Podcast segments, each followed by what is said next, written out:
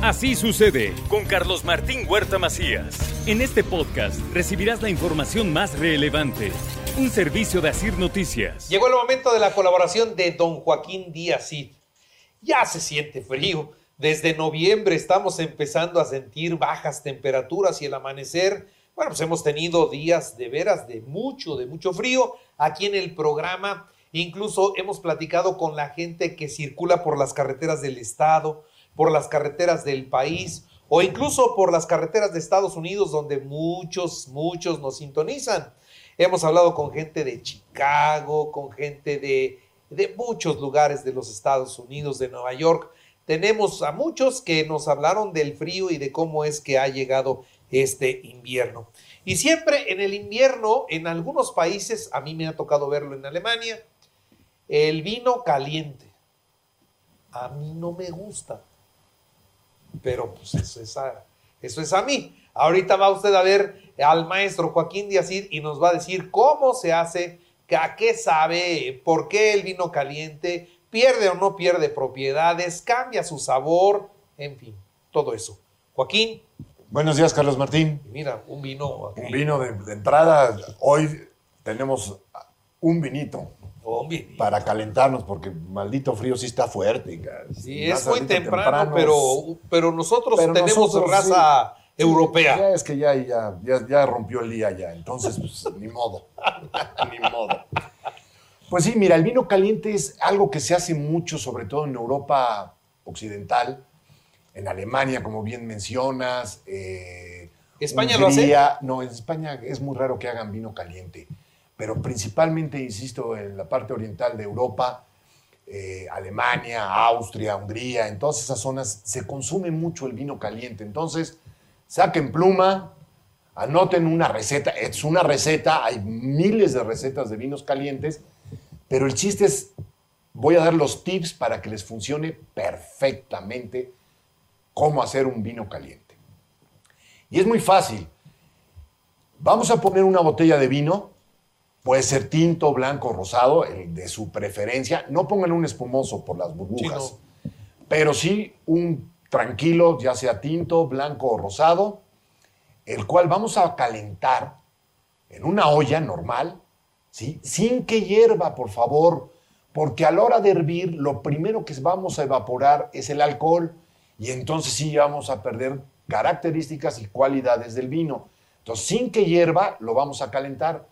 Vamos a hacer una muñeca, así le decía mi abuela, las famosas muñequitas. Y lo mejor para hacerlas son con las pantimedias de una mujer, que sean nuevas, por favor. Que sea una pantimedia nueva, por favor, no vayan a agarrar una usada. Una nueva. la abuelita que la abuelita. cortan la parte del pie y a esa muñequita o a esa media le vamos a meter una raja de canela. Le vamos a meter eh, pimienta, dos, tres granitos de pimienta. Le vamos a meter, eh, déjame revisarlo porque ya no me la sé de memoria. Ya está. Pimienta, raja de canela, cáscara de limón y de naranja, nada más la cascarita. No le van a poner todo el limón ni toda la naranja, nada más las cáscaras. Un par de, clavos de olor. Azúcar, ahí sí se las dejo al gusto. A mí no me gusta azucararlo, el vino caliente, pero hay gente que sí le gusta que sea más dulcecito. Pues ahora sí, azúcar al gusto. ¿Sí? Una ramita de romero y listo. Esa, muñequita la vamos a amarrar bien para que no se suelte en todo el vino. Lo vamos a meter a la olla cuando esté caliente, sin que hierva. Es fundamental que no hierva, porque si hierve, ya perdemos características y cualidades del vino. Entonces, sin que hierva, vamos a hacer esta muñequita. La vamos a dejar calentar por unos 5 minutos, de 5 a 10 minutos.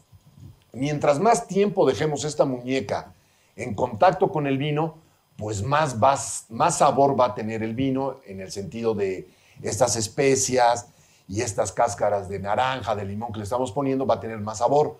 Entonces, entre, yo lo hago regularmente entre 10 y 15 minutos, dejo la muñequita metida en el vino. ¿Sales? Y esta bebida se toma caliente, es el chiste de este vino, que se debe tomar caliente cuando sean estas noches ahorita de invierno ya, bueno, todavía otoño, pero de estas noches que hace mucho frío ya, una tacita de vino caliente antes de dormir y me platican. Van a ver cómo van a dormir, como bebés, vaya, cómo bebés van a dormir. A mucha gente le puede gustar, a mucha gente no le gusta, como bien dice Carlos Martín. A mí sí me gusta el vino caliente, es una bebida que sí acostumbro tomar ahorita en diciembre, eh, porque de verdad te calienta el cuerpo. Y una, de verdad, una copita de este vino caliente antes de dormir, bueno, les prometo que van a dormir como bebés. Se acuerdan de mí. ¿Cómo ves, Carlos? No, pues sensacional. ¿No? Eh, a, a mi, a mi esposa sí le gusta. O sea, mucha, no, a mi esposa también le encanta el vino caliente. Y bueno, el vino caliente. Sí, pues sí. Sí. Oye, luego, luego platico, bueno, no sé si sea fácil, este, el vino caliente para el frío, y, y decíamos en Europa y particularmente en Alemania, yo lo probé, a mí no me gustó, a muchos les, en- les encanta, pero luego también hay otra bebida con el, con el vino, que esa sí se sirve en muchos restaurantes aquí en México, que es la que lleva fruta. Ah, el clericot Sí. o la sangría. Ajá. Sí, sí, ese es bueno, ese es algo parecido. La sangría eh, se hace con vino igual, se le pone agua mineral, refresco de toronja y no lleva frutas. Lo que sí lleva la sangría es vodka o ginebra y sabe buenísima. Y el clericot es la misma receta, nada más que ese sí lleva las frutas picadas. Regularmente le ponen manzana, pera, durazno, y- y- y- pero no lleva el clericot ni ginebra ni vodka. Y la sangría sí lleva ginebra y vodka. Pega. Pega, como no va, claro que pega y pega bastante bien, bastante bien. Pero sería una especie de vino frío. eh, bueno, es un Eso es- cóctel. es para el verano. Es un cóctel, eso sería precisamente para el verano. Para el verano eso funciona súper bien, porque se le pone hielos, bien frío. Es una delicia, tanto el clericot como la sangría. sangría. Como la sangría. Otro vino que se ocupa mucho ahorita, eh, precisamente en estas temporadas, y que se produce de esa manera, se llaman los vinos de hielo, los Eiswein, que se dan mucho en Alemania, se dan mucho en Canadá. ¿Cómo es el proceso de esto? Eh, se sobremadura la uva en el viñedo y salen a cosecharla en la primera helada, donde el racimo queda completamente congelado. Lo cortan congelado y así lo procesan. Por eso se llaman los vinos de hielo o Eiswein y son espectaculares. Cambia mucho el sabor. Cambia muchísimo. Son vinos de postre, son vinos dulces. Dulces. Bien, bien agradables, bien agradables. Muy bien. Bien Pues, agradables. Pues tarea, ahora sí tarea. Sí, por no, sí. Tarea, por favor, preparen la receta del vino caliente, el vino de su preferencia. No importa si es blanco, rosado o tinto, se puede hacer con cualquiera de los tres, con la receta que acabo de mencionar y queda verdaderamente exquisito. Tómenselo ahorita que hace frío en la noche y van a ver cómo van a dormir como bebés. Eso. Muy bien. Muchas gracias, Joaquín. Muchas gracias, Carlos Martín. Bonito fin de semana a todos. Así sucede con Carlos Martín Huerta Macías. La información más relevante ahora en podcast. Sigue disfrutando de iHeartRadio.